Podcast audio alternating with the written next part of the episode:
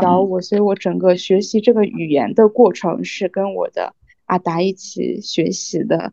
所以其实感受更不一样，就是你更亲密、更私密，对于这个语言的情感和你对于你的阿达的情感和回忆是紧非常紧密的绑定在一起。就好像是当我如果看到了他的那些文字的时候，就说明他已经不在了。家里面我们也不会常说。我看到爷爷，你刚刚提到的说他整理好的所有东西，他写下的文字，他整理下的影像，我会感觉说，好凑巧，又不是那么凑巧，又那么浪漫。你们创造了另另外一个空间，你们去对话，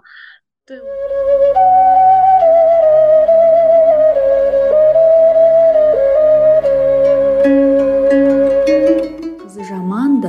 сайдан ториды қыздың қырық жаны бар ел мен жерді қосатын қыз емес пе осындаймын сенің айтқан сөзіңе қосылмаймын қайталап айтайын тағы осындаймын 欢迎来到 Casa Girls Club。Hello，大家好，欢迎来到 Casa Girls Club，我是 KK。Hello，Hello，我是莫娜。也欢迎我们今天的嘉宾博达。 Hello，你好。我先给大家就是讲一下，最近因为绿子她工作的原因，在今天这一期以及后面的一两期节目当中，她会在场。但是我们专门邀请了在我们的这个播客运营群里面的娜来担任特邀主持人。而且其实我也很兴奋，很期待跟莫娜来做一个搭档。然后今天的博大这一期节目开始。那先让博达介绍怎么样，让大家呃认识一下。好的，Hello，大博达，全名是博达 Grace，然后我是算是一个应届毕业生，然后今年刚做完就是我的毕业设计啊。然后其实认识博达也是通过绿子认识的，因为绿子她回到这个学校中传，然后加了这个毕业。展当时应该是看到了博达的这个毕业作品，然后发过，然后我也看了这个视频、影像以及文字，是关于关于爷爷的。然后这个作品的名称叫什么呢？名称就叫阿达，就是爷爷的意思啊，也是用的这个。嗯嗯，名字啊，我觉得特别有意思，就是因为我自己呢是一个，好跟我的外公特别亲的人。嗯，是从一岁到三岁都是在我的这个外公外婆家长大，然后尤其是跟外公，因为呃卡萨克什阿达的外代为这送所以你的阿达，然后看到你的阿达的照片呀，然后他的这些手稿，我真的对我印象特别大，就是我甚至都有一点就是眼睛有点湿润，鼻子有点酸，因为就是关于所有阿达的这这部分内容会让我觉得特别感动，所以也特别其实特别感谢栗子。通过绿子家认识到你的作品，今天能够跟你来是一场播客。那我想先问一下我们的莫娜，你在看了今天的嘉宾博达的这个作品之后，有什么简单的想分享一下的吗？对，K K，我是我们运营群里的二阿呆。他去到了现场，他当时看到之后，他非常震撼。他是是他分享给我的，我当时一个一个放大那些照片，然后就去摄像，我也在场上，他也拍了视频给我。我当时就非常兴奋，我说我能在毕业展看到这样的作品，我我很好奇作者会这样子的一个什么样的一个人。今天也开场前跟博达一起在聊，我的天。我觉得这种感受很神奇，因为阿达阿达对我而言是一个小的时候驾着马车带我进山的一个人，他是可以牵着我去打牌的一个很不羁的少年。所以，我们每一个哈萨克人可能听到阿达阿巴都会很感动，莫名的感动，因为我们有太多的回忆在这个名词里面了。所以我很期待今天的这种谈话。次是带着爷爷一起毕业，这是一件非常浪漫的事情。带着爷爷一起毕业，然后毕业展的作品也非常，我们当时嗯到时候会在 show note 里面跟大家去给到这毕业展的作品是非常优秀的，然后包括选题。呃，和各级，我也非常希望我们的听众朋友们能够跟我们一样，即使是在线上，也能够去观赏到这样的一次非常优秀的作品。那其实想博他聊的一点是，毕业作品的一个主题是跟爷爷的合影，包括这个书籍的封面，你的设计也非常有趣，一边是暗的，一边是明的，是非常凑巧的和你爷爷的一张合影。我们想说，这种合影它竟然会成为我们和一代情感的见证，那你自己是怎么看待你和爷爷的那种情感的？可以跟我们讲一讲这个合影它是怎么怎么来的，也可以跟我们更多的谈一谈你这个作品的灵感的来源。对，其实就是我刚刚听的，就因为我当时想起。这可能是另外一个话题，但是是因为我刚听莫娜说的，我当时想着起他这个名字的时候，我可能就没有那么多的关心到，就是我的受众会有很多母语，就是哈萨克母语者，我可能更多想的是，因为阿和伯他听起来像就在汉语里面很很就是发音很像，所以我觉得是想的是用这个名字，但刚刚我听到莫娜说就是。呃，听到啊，他这个人觉得就是承载着很大的意义。就我突然会觉得，就是他说完这段话，我又去想起我这个名字，就会感觉头皮发麻。确实，就是这个好像感受很深，就这一个单词里面蕴含的感情就很多。然后封面，我的那个，其实我因为我做这个作品的动机，是因为在我。爷爷就是的时候，我没有他的所有房间里的柜子都是封起来的，他的所有日记都是不让人看的，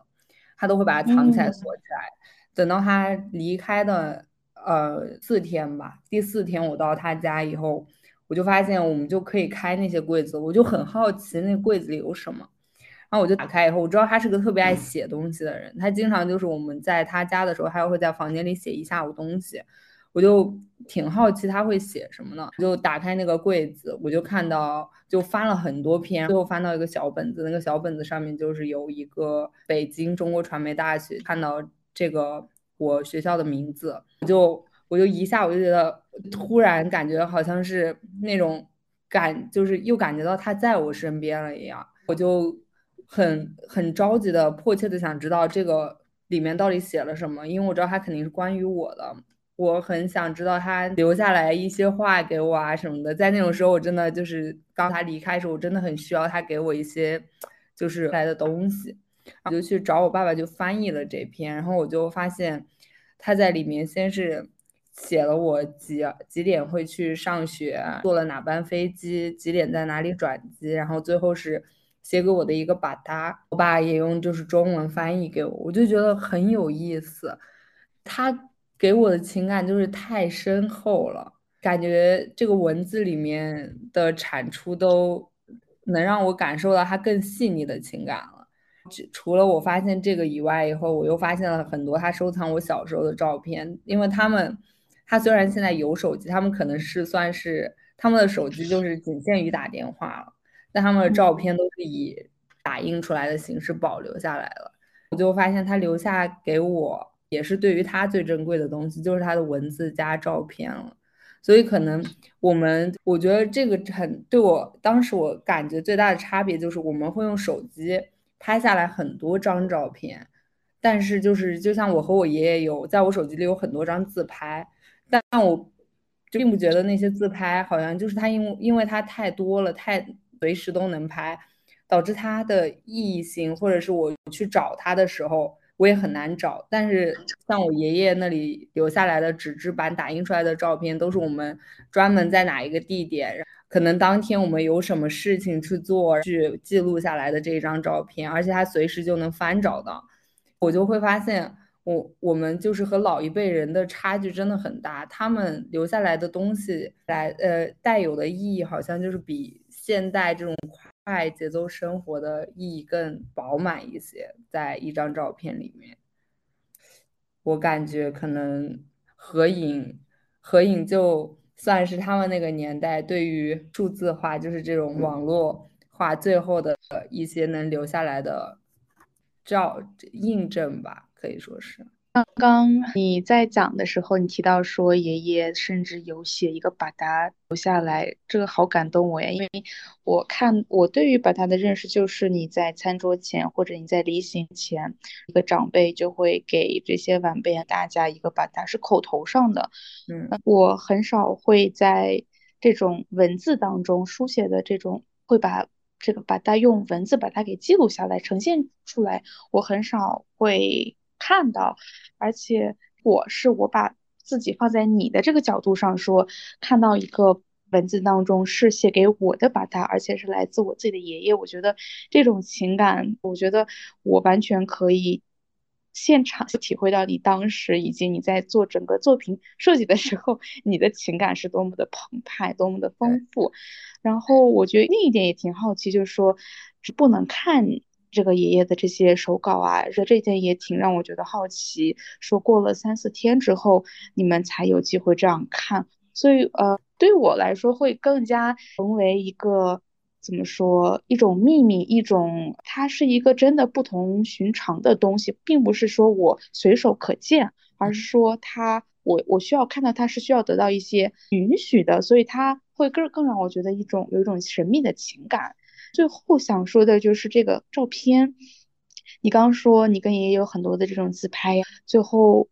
但是对你来说，这种打印出来的纸的照片，可能它的意义更加的不一样，情感更加的饱满，你知道吗？我我我连这种自拍也没有，这些照片也是极其少，所以我就会呃想，尤其是最近几年，我就会想，当时为什么就没有跟外公。多做一些留留影，多去拍一拍照片，可能也是这个时代的一个局限性。我小时候那会儿，就不是说这种手机的影像有多么发达，不是说那时候大家就有这种意识吧，有自拍啥的。虽然也有手机，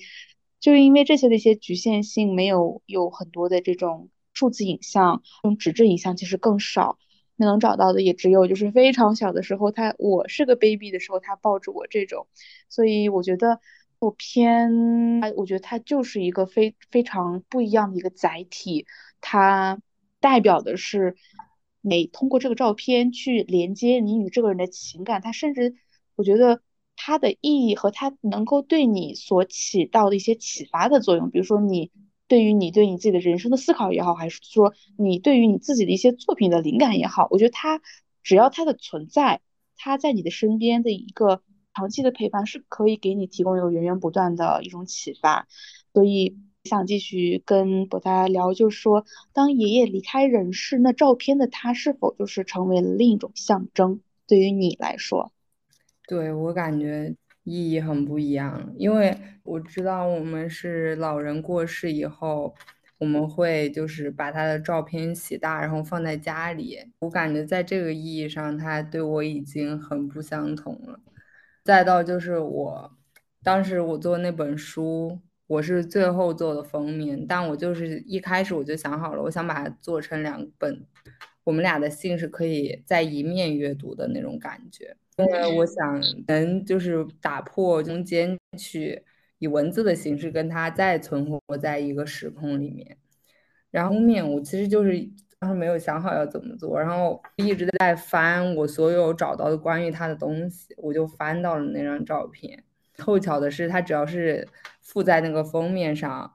我就刚好可以从中间跟他分开，只有在把那本书合起来不翻阅的时候，我们俩才是在一起的。但翻阅开的时候，就就好像是当我如果看到了他的那些文字的时候，就说明他已经不在了。我们俩就会我感觉这个当时坐上去感觉还还挺符合我想要的一种感觉了。我感觉天，我觉得他的照片能就像他日记一样，让我看到的。直到有一天我真正拥有这些照片，并且把它随身携带的时候，它就好像已经离开我了，给我这样一个感受。我能感受到爷爷的一种细腻感，他可以把自己的东西整理这么好，包括一开始你说你看到中国传媒大学的时候，你就知道一切都跟你有关。我也能感受到你的那种急迫想要知道的那种心情。那我其实很好奇，爷爷在他生前的时候，他是那种不善于直接的去表达自己情感的那种人吗？对，他比较沉默，而且就是因为我奶奶去世的很早，我奶奶比他早走了二十年，他。我不知道，可能是作为一个父亲而言，又加上是单零的一个个体，可能跟他的孩子们的对话就会很少。他不太愿意跟别人去过多的吐露他的心声。他可能，我跟我爷爷手，又是因为我韩语不太好。我之前其实一直很好奇这个问题，因为我一直觉得我跟我爷爷没有交流，是因为。我韩语不好，我说就是我一直在想，如果我韩文好的，他可能会跟我说更多的东西。但就是据我家里人来说来听，他们韩文都很好的情况下，我爷爷也不爱跟别人讲什么，他更喜欢是写下来吧。他可能就太孤单了，孩子们有了各自的生活，就只剩他一个人了。他想说点什么太过伤感的话，又怕让。孩子们感受到就是他的孤单，会担心他，就很难表达吧。然后又感觉像那种老一辈人，他们就是经过了时间的沉淀，他们的感情好像就更含蓄了，好像是很多感情因为时间压着压着压着，就变到了最里层，他们也不会轻易往外吐露这些感情，就感觉他们那辈人不是很会表达感情。其实我也很有这种感受，我的长辈也是，他们不会直接的去跟你表达，包括“我爱你”这三个字，其实在家里面我们也不会常说。我看到爷爷，你刚刚提到的说他整理好的所有东西，他写下的文字，他整理下的影像，我会感觉说，好凑巧，又不是那么凑巧，又那么浪漫，你们创造了另另外一个空间，你们去对话。对，我就觉得很喜欢作品的一个，你你刚提到的说合下来合上那本书，你们两个会在一个页面上翻开，又是不同维度的去进行对话，就好像爷爷创造了时间之外的可能性，所以我会觉得这种影像合影的这种力量就就在这里，它有非常多的可能性。爷爷的文字给了你这种作品这种灵感，这种灵感其实真的有感染到我们。真的有让我们体会到说亲情，他对你的爱的那种力量感。他你也说到说他们不善于表达，但其实他们每天都在表达，每天都在非常细腻的去记录你的每一步成长，小到你乘坐的航班，你离开的时间，你去到的地方。其实你说是一个什么样？爱你的人是什么样细腻的感情去愿意记录这些东西啊？所以我会觉得阿达这个作品跟博他这个这么宝藏的女孩，我觉得今天能来到我们节目，真的是会让我觉得很感动的一件事。K K，谢谢谢谢谢谢莫娜的这样的一个总结，甚至都让我感感到很感动。那说到亲人之间的沟通啊，我也其实比较好奇就。因为你说到嘛，你和爷爷因为语言的问题没有能够有太多的交流，再加上你刚刚又说，因为他自己的一个年代的问题，他也是一个不善于表露情感的这样一个人。当我就是看呃看到你写的那个那段文字，其实我还是蛮难过的，也感到比较惋惜，就是说你因为语言的问题没能够有太多的交流。从你的自己的这样一个经历和感受出发，其实。可以讲一讲你是如何看待这种语言的隔阂对于亲人之间的这种沟通带来的影响吗？我觉得对我而言，这应该就是我最大的遗憾。我感觉就是我每次说到这种这个话题，我就会很难受，因为我可能在我小时候，我并不觉得这是一个问题。我我和我爷爷的交流可能是。我爷爷他的中文，他也是中文还还可以，但他特别希望我能学会韩语，他就会一直逼迫我用韩语去跟他交谈。就当时我觉得，就是其实交谈是没问题的，顶多就是不能聊一些其他话题。我就觉得这也没什么的，好像对小时候的我而言。然后等到真就是他离开以后，我就会一直后悔这件事。就可能我一直在问，就是我的人，他们跟爷爷有什么过多的交谈吗？他们说也没有，爷爷也不会跟他们说什么。但我就在想，如果是我会这门语言，就有就是会有一种可能性，他愿意跟我说更多的话。所以这对我来说一直都是一个非常遗憾的一件事。而且我觉得，跟我爸爸妈妈也就。我因为我妈妈是回族，但我妈的韩语能力也比我好一些。然后爸就有跟我说过，他说其实多是多一个交，就是你沟通的，你来说是好的一件事。然后他也很希望我学，但我就是因为像就是现在来说，你去系统性的学习一个语言，就这这这这很难。就是他的学习方式很困，我也一直在想，就是能不能在设计方面，就是对这种语言的学小小的设计，就是你可以更简单便捷的去去完成这种，因为我感觉我是挺需要的。嗯，啊，我也有，虽然啊感受到，但是我身边也有这种他们的这样一个成长经历过程当中，他们与爷爷奶奶的互动，甚至是跟爸爸妈妈的互动，我都能。就是完全感受到刚刚你讲的这种情感，呃，不知道呃莫娜是怎么想的？因为我是有过母语学习的，我在日常生活中反而更加用母语去交流，但是很很遗憾啊，真的，我的妹妹她是完全不会的，因为她所在的语言环境，她是没有接受过一节母语的教育啊，呃，包括在家里面啊都用。嗯，半调子的哈萨克语去沟通，所以其实很多时间跟父母、跟长辈，尤其是跟爷爷奶奶的沟通是被减半了的，甚至更多。那我我会对这件事情不是带有太悲观的想法，因为我知道大家如果有更多的动力跟兴趣去学习的话，后天是可以学习到，是可以，呃，是这门语言的。但我会觉得最遗憾的一点是。呃，就是我不知道 K K 时候在上母语课啊，这种时候有没有老师啊写下一个啊啊哒哒，然后回去奶奶去反馈这个你所学的母语，然后爷爷奶奶去翻开一起翻开 L 边我觉得是现在我们没有更多这样的记忆存在了。地理我是有一年的母语的，就是我学学的第一节课是母语课。那那个时候，因为这个你会印象很深刻嘛，你会带着 L B 跑回家，你会跟爷爷奶奶一起翻开 L B，因为那里是他们能看得懂的文字。所以，我我的一大感受是那种记忆、那种体验感的缺失，反而对文字也好，这种文化的东西，我会觉得后天自学也好，它嗯。嗯，他人的帮助也好，我们是可以形成的。那那种最开始最纯真的那种，因为一件新的事情，然后产生好奇去跟他们沟通的那种体验感的缺失，会让我觉得替我的妹妹们感到遗憾。对，呃，莫娜提到经历很有趣啊，然后我的这个经历可能还跟莫娜又不一样。我的对于这个母语哈萨克语的学习，并不是在这个学校，我就是在家里学的。我就是跟我这个外公学的，就很神奇。我外公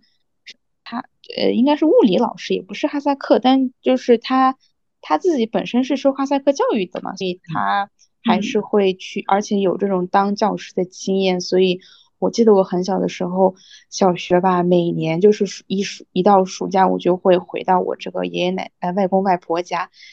我这个外公不仅帮我写数学作业，因为数学作业你们都知道，寒假暑假做成一大册子，然后写很多算术题。当时就觉得这就是在纯粹浪费我的时间，玩的时间。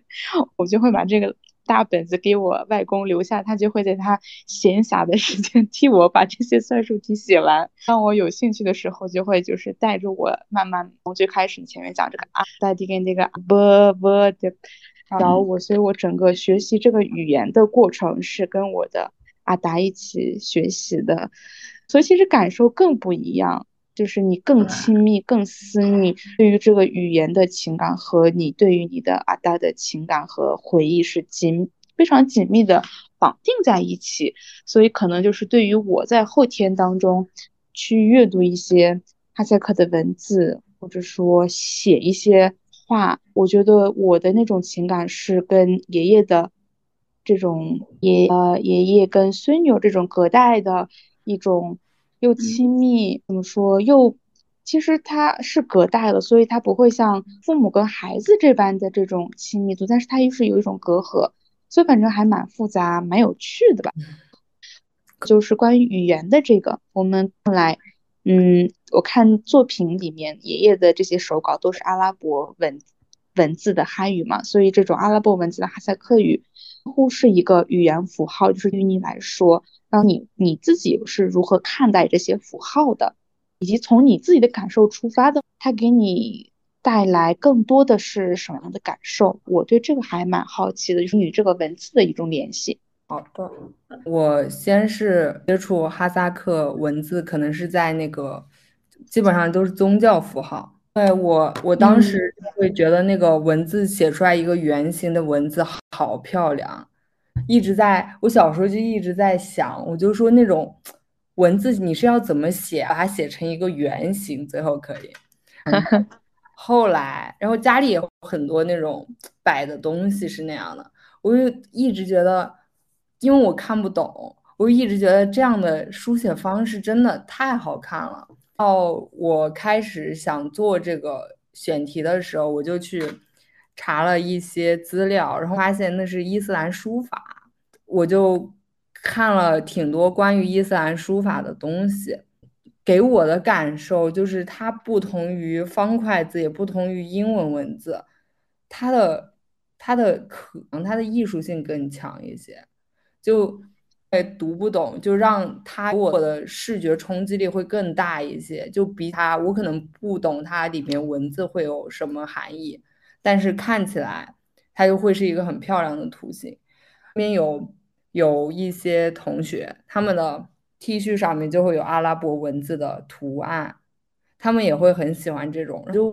真的觉得阿拉伯文字的哈萨克语看起来真的会让更好看一些。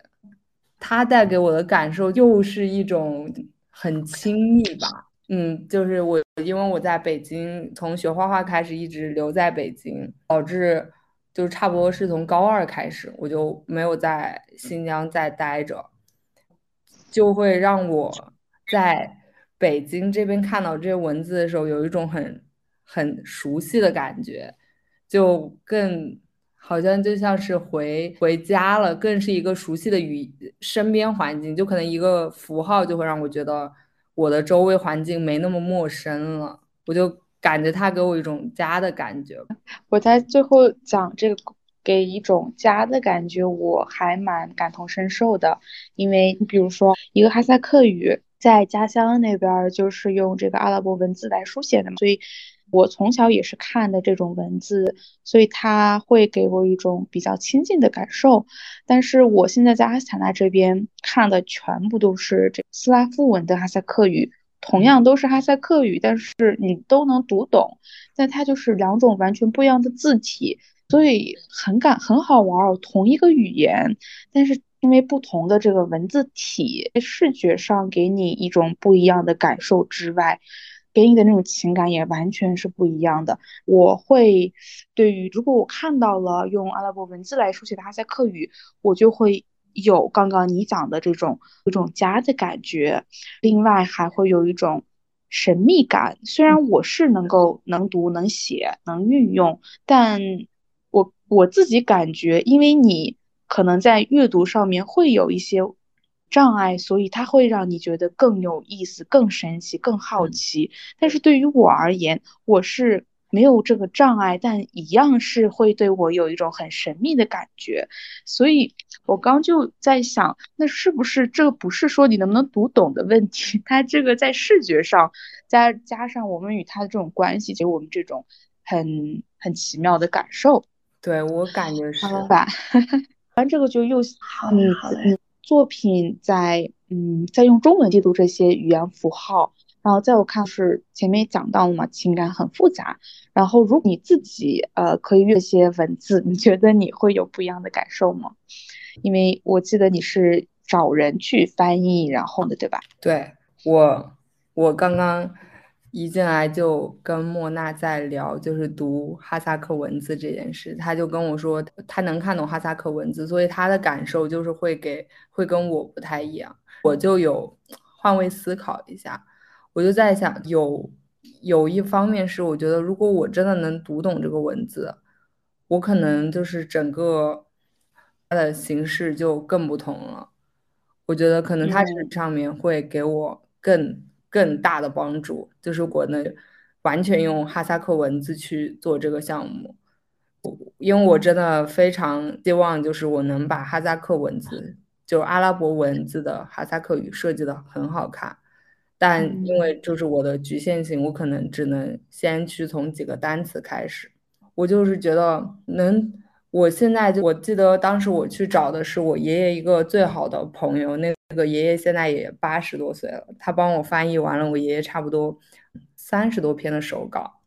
我当时拿到他翻译回来的东西是那个长卷轴的那个呈现，他是我爷爷自己去记录了自己的一个生平。我就是从头读到尾的时候，当时我就晚上读的这个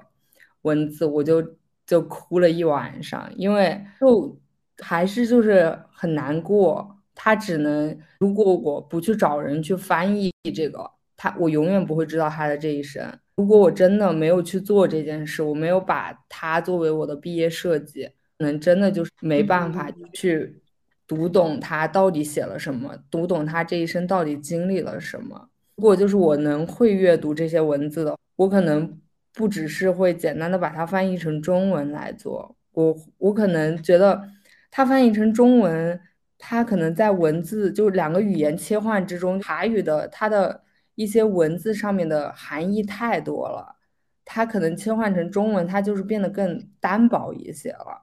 所以，我可能真的在没有读，就是无法直接阅读它的文字的时候，我没办法准确的理解它到底传达给我什么东西，就像是读一本书一样。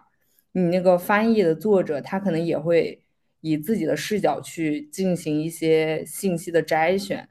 但因为这个信息的摘选，我我没办法做作为那个翻译者，所以可能没办法，我以我的第三人介入的，我就更中间是有一个翻译者，就导致我对我爷爷留下来文字就受就是没有那么的精确吧，我的是就是可能他写的东西。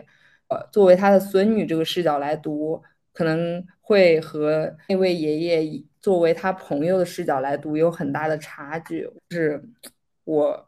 会觉得很不一样的地方。就是我们有很多情感连接的方式啊。我听我他讲的时候，我能切实的感受到那种遗憾，因为他确实中间在翻译也好，他会有损耗。因为我的一个体会就是，哈萨克文它切实的会影响我的思考，它会影响我的性格，影响我为人处事、待人接物。这种母语的这这种环境是会影响你整个人的状态的。那听到你说这种，你不能就它要有一个二次转换的这个过程，这个过程当中损耗了多少东西，你你又接不住，你又把握不住，但是。当用能你能听得懂的文字去呈现给你的时候，力量冲击感依然是那么强大的。所以我也也会设想说，如果你没有那么多的遗憾，你真的能够跟爷爷，爷爷也没有那么的那么的含蓄，你们真的能够把这样的情感都能面对面的交流，那是多么棒的一件事儿！但我会觉得，既然既然是这样的一种安排，其实我们也接受这样的一份浪漫。对我们也不会说把世界的一切都变得那么的悲观。那其实另一方面，我也很羡慕你会有这样一个情感这么充沛，然后又细腻的爷爷，可以给你留下这样的一一个财富。其实这样的形式也切实的影响着你。我们说，我刚说到说我的母语，我即使会读会写，会影响我的性格，但是爷爷以这样的方式弥补了这种。可能说母语带给我们的一种符号化，或者说甚至更加文化的这种影响吧，我就觉得我还是很羡慕有这样的爷爷，我也很很欣赏你能够以这样的眼光，以平面设计的方式，能够把它再呈现给我们。对，K K，是我很赞同说，其实凡事也不是说都需要从一个比较悲观的角度去看待，因为在我看来，嗯，说一个他的东西来举例的话，会认为每一个人都有，呃，是去讲述一个语言去表达自己，并不是说。一种语言，它就会有同方式，或者说你的那个语音语调是是标准的。我觉得这样是很奇怪的，它反而会让嗯使用语有一个限制，然后会影响他后天的一种创新、一种发展、一种自我。所以呃，如果要把说在现代社会现在的这种现实。加入到应该接受我们现现现在的我们接受我们以不同的这种角度、不同的方式再去认识认识一个语言，认识一个哈萨克语，然后去使用，呃，去它进行一个这种连接，所以我就觉得。没有什么遗憾的，反而我们都很羡慕你，也很欣赏你的整个创作和你的表达。其实我也相信，在以后的生活和学习，还有你自己的创作灵感过程当中，啊，你对于这个文字也好、符号也好、亲人也好、文呃影像也好，你的这种会不断的加深，然后你看待它的角度会跟别人很不一样。我相信这是你自己独有的。然后想问最后一个问题，就是看完你自己就是在完成这个作品之后，你收到的一个让你最佳惊喜的一个反馈是什么？或者说你重新又学到了什么？这个你可以跟我们分享一下。可以，我我觉得在我完全没有想到，就是我做出来的人就是欣赏他。选题的时候，我觉得这是这个整个作品是一个太过于私人化的东西。就是他，他对我的感就是把我非常非常私人，并且非常黑暗的一段时间的情绪积累，把它展现出来了。所以我在做作品的时候，我一直就有比较排，一直在想，那把这件出来，就是可能。太过私人的情绪，就他会接受到什么负面的影响？就是你，嗯，这件作品对我来说，它不仅仅是一个很简，就是独立于我的一个东西了，它是和我完全是交融在一起了，它就是我的一种表达。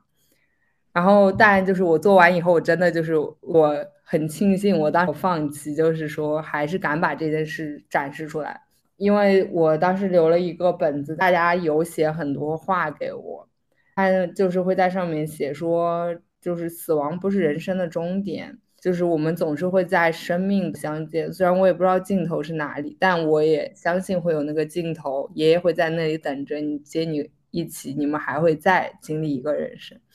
哇！我当时看到他们留给我的还有一些，上面还有一些找我爸爸看了，就大家。给我的反馈温暖，就他们也会在上面写到他和他爷爷的憾，就是有人写说今年是也是他毕业的那，他可能是要做一个毕业晚会，他是学表演的，他说我真的很希望你能在今天给我送上一束花，我就觉得如果呃就是我这么私人，能让别人也感到一些或者。啊，也能就是抒发一些自己的情绪，或者和解一些什么东西，也是蛮好的一件事。然后还有一个比较惊喜的反馈，就是我把这个呃同我一辈的姐姐，还有一个哥哥，还他们都看不懂汉语文字。就是如果我不做这件事的话，我我们得有很强的情感连。但如果我不做这件事的话，没有人会把这个东西就是。呃，费费劲，只是为了给我们看这件事。就我也挺感谢，就是嗯，去毕设的机会，去把我的所有文字翻译成中文，能让就是我的姐姐妹妹也看到东西，也知道就是嗯含蓄的人，但但他就是但他留给我们的就不只是就是他平常生活中留给我们的记忆，还有就是让他的人是人在我们。眼里更立体、更丰富一些了嘛。嗯，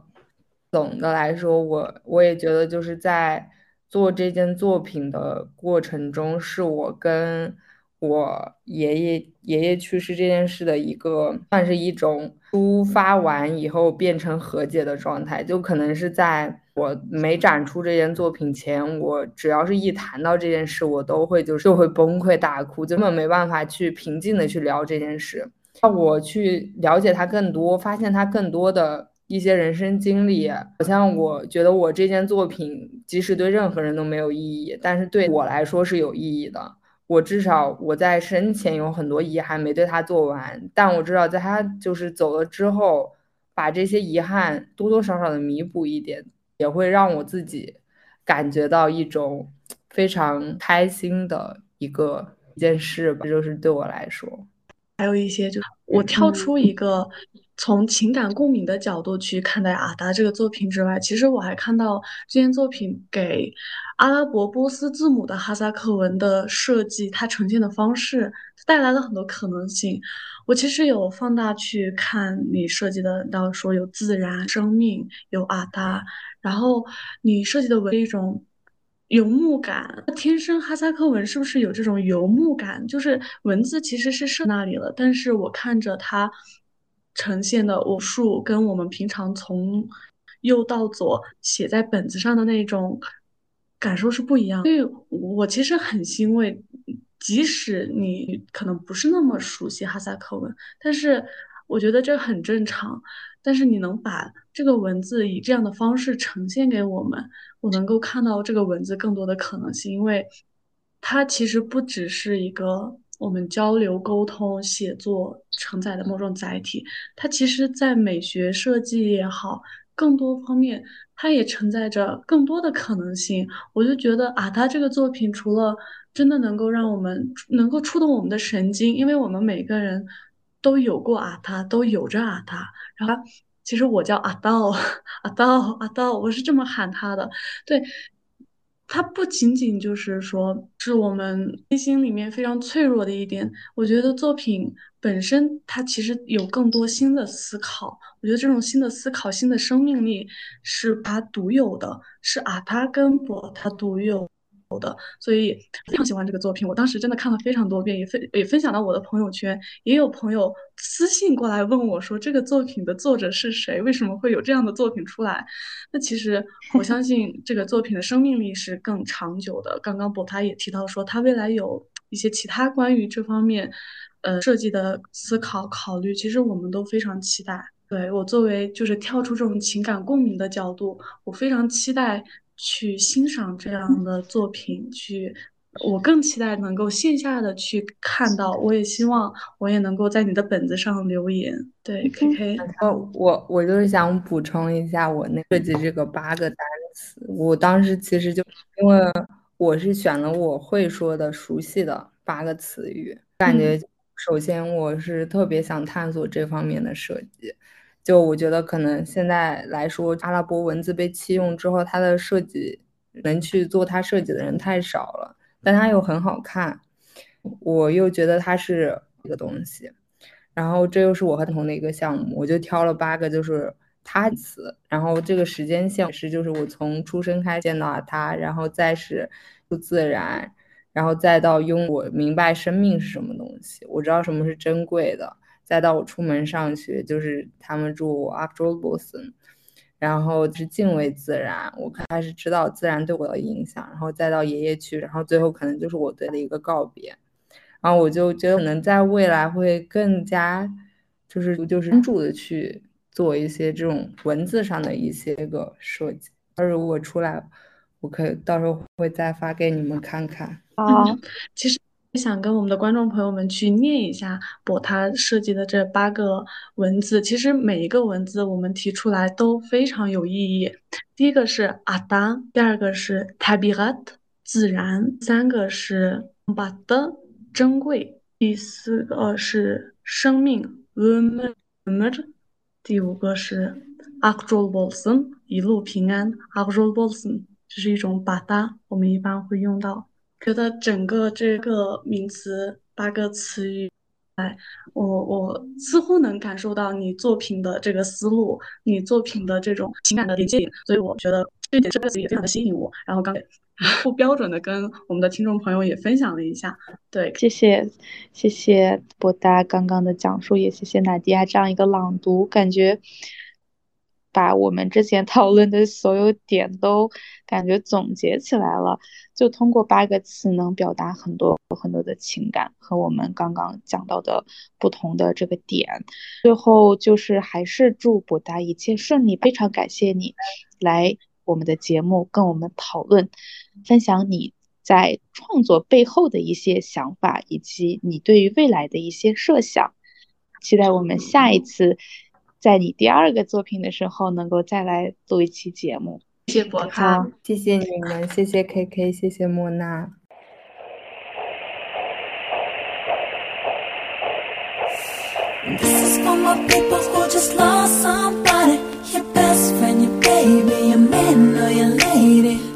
Bye.